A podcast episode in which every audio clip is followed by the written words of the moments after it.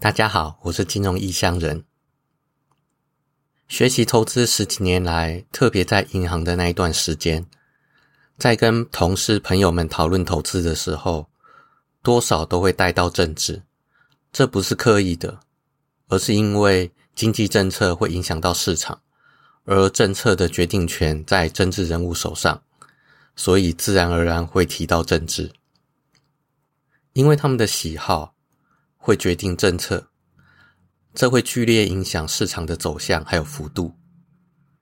有些人不喜欢政治，而我也是，但是为了预测市场走向，不得不了解。而在跟同事朋友讨论投资的时候，我们很自然的都会尽量保持中立客观，只讨论跟经济还有市场有关联的部分，虽然难免多少会有个人的政治立场。但有金融专业素养的人都很自然的会尊重每个人的立场。说到底，政治影响到每个人的权利，是每个人不得不了解的事情。你不喜欢或敏感都没有用，最后还是要面对的。特别是做投资，做久了会发现，更是无法避开。成熟一点，早点学会如何客观冷静表述。以及如何尊重他人立场、保护自己立场才是重要的。接下来进入今天的主题：熊市事件多，这两周发生了几件大事，但是还不足以造成崩盘。第一件大事是三件资本三 AC 正式宣布破产。之前说过，在币圈名声响亮的三件资本三 AC 传出危机。最近是正式宣布破产，证实危机是真的，而跟他们有往来的机构人人自危，甚至已经有公司也向法院申请破产了。三件资本三 AC 使用高杠杆本身就很危险，而且还做出擅自挪用客户资产来弥补亏损的背德行为，让这间公司出事之后很难有机构伸出援手。在三 AC 破产之后，就看看其他机构是否能在这波危机中存活下来。不过，目前已经看到有一些体质健康的机构，不仅已经止血，甚至还有余力可以吃下其他机构的股份。这些可以证明币圈不会消失，只是这次危机会清洗掉一些不健全的机构。等危机过后。币圈自然会重新发展，欣欣向荣。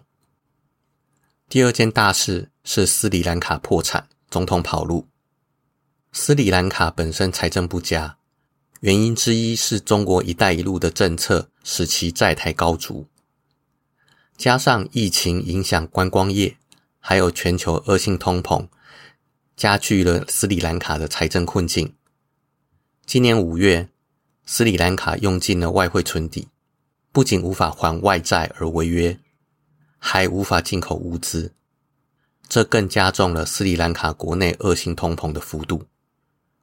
六月的时候，斯里兰卡的粮食价格大涨百分之八十，财政终于撑不住，宣告破产。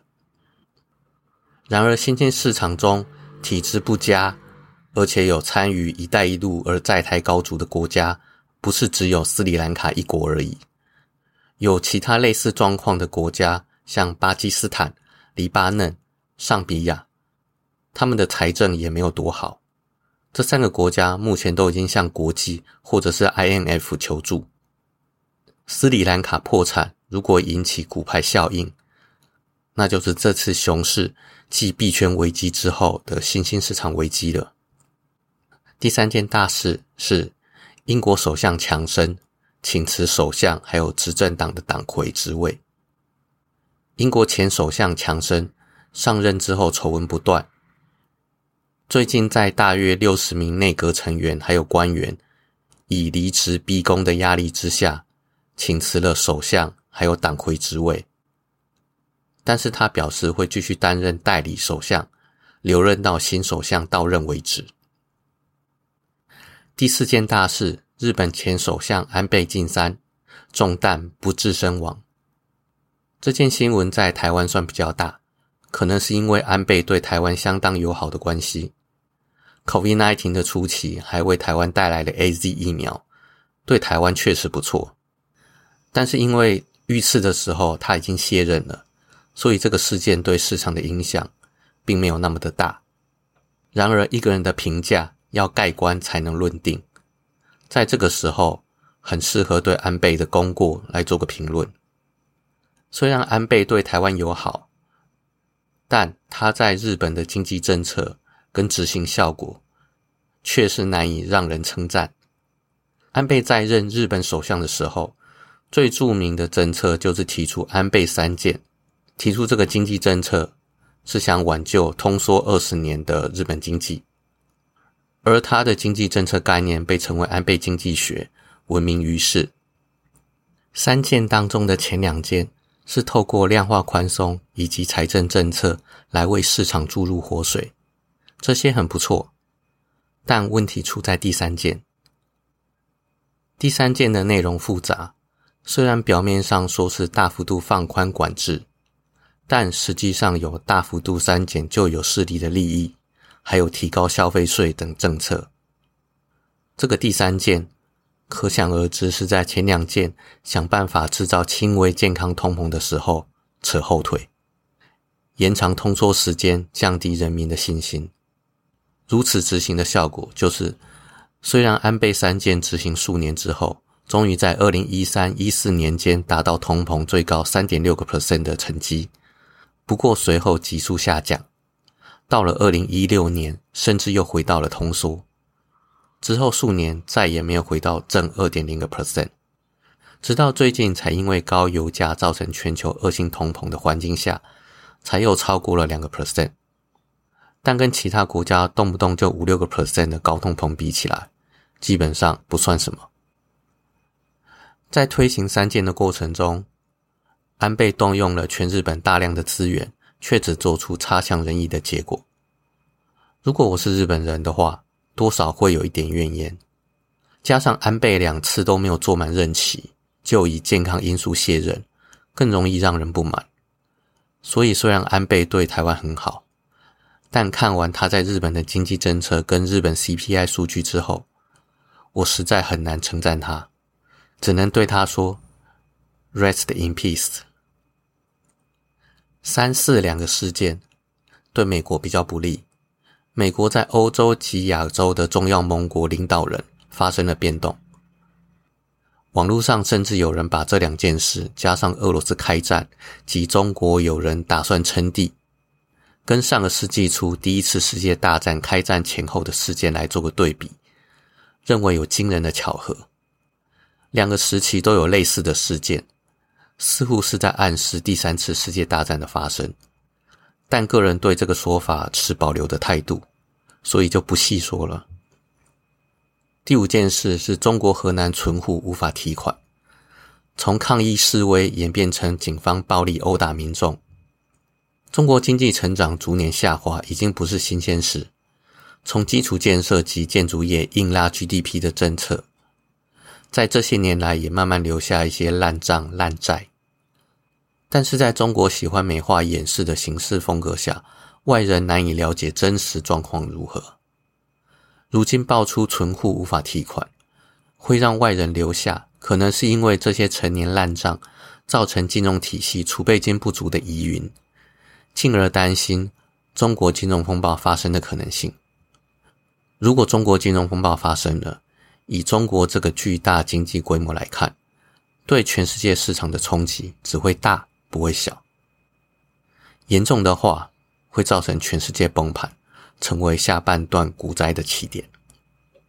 最后一件事就是前几天的国安基金进场护盘。国安基金在历史上有七次护盘，这一次是第八次。前面七次分别是在两千年三月第一次政权轮替的时候，第二次是在两千年的十月。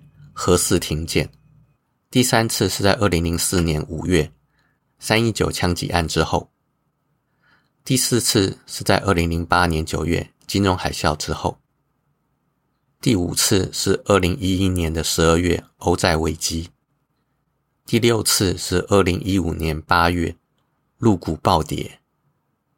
第七次则是前年二零二零年三月的新冠疫情。我查了这七次护盘的记录，从中发现这七次护盘都在四个交易日之内达到稳定盘势的效果，但是在四个交易日之后，那就属于长期趋势了。要区分的话，前四次。不是在两千年科技股泡沫化，就是 SARS，再不然就是金融风暴，这些长期下跌的趋势当中，所以短期护盘有效之后就继续跌。后面的五六七三次都是在金融风暴之后的大印钞、资金泛滥的潮流中，所以短期护盘止跌之后就继续往上涨，往资金泛滥上涨的趋势走。以结果而言，国安基金护盘。正如他们自己所宣称的，只是短期有效制止恐慌，并不是为了创造新高。至于会不会从此止跌反转，则要看长期趋势，由长期趋势决定长期的走向。制止恐慌之后的走势，不是国安基金所 care 的。我是金融异乡人，今天就先到这边，拜拜。